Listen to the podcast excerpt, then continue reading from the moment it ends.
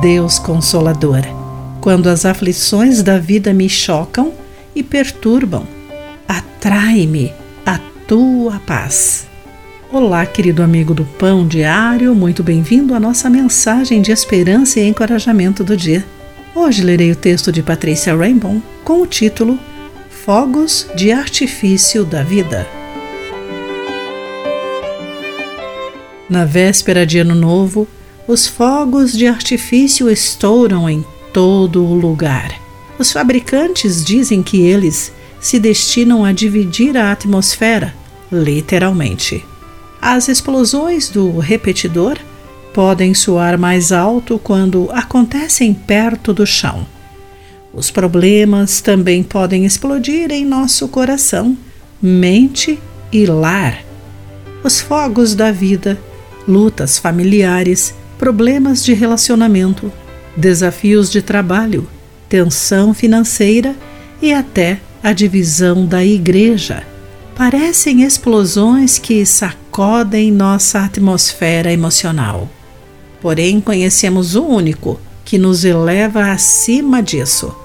Paulo escreveu: Porque Cristo é a nossa paz. Efésios capítulo 2, versículo 14 ao permanecermos em Sua presença. Temos a Sua paz que é maior do que qualquer perturbação e acalma o ruído da preocupação, mágoa ou desunião. Os judeus e gentios viviam sem Deus e sem esperança. Enfrentavam ameaças de perseguição e de divisão interna mas em Cristo foram trazidos para perto dele e um do outro, pelo seu sangue. Porque Cristo é a nossa paz. Ele uniu judeus e gentios em um só povo ao derrubar o muro de inimizade que nos separava.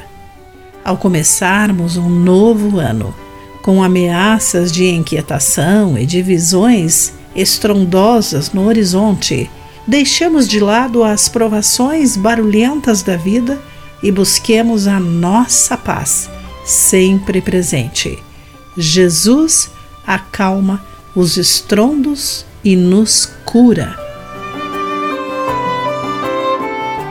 Querido amigo, quais fogos de artifício destroem a calma de sua vida?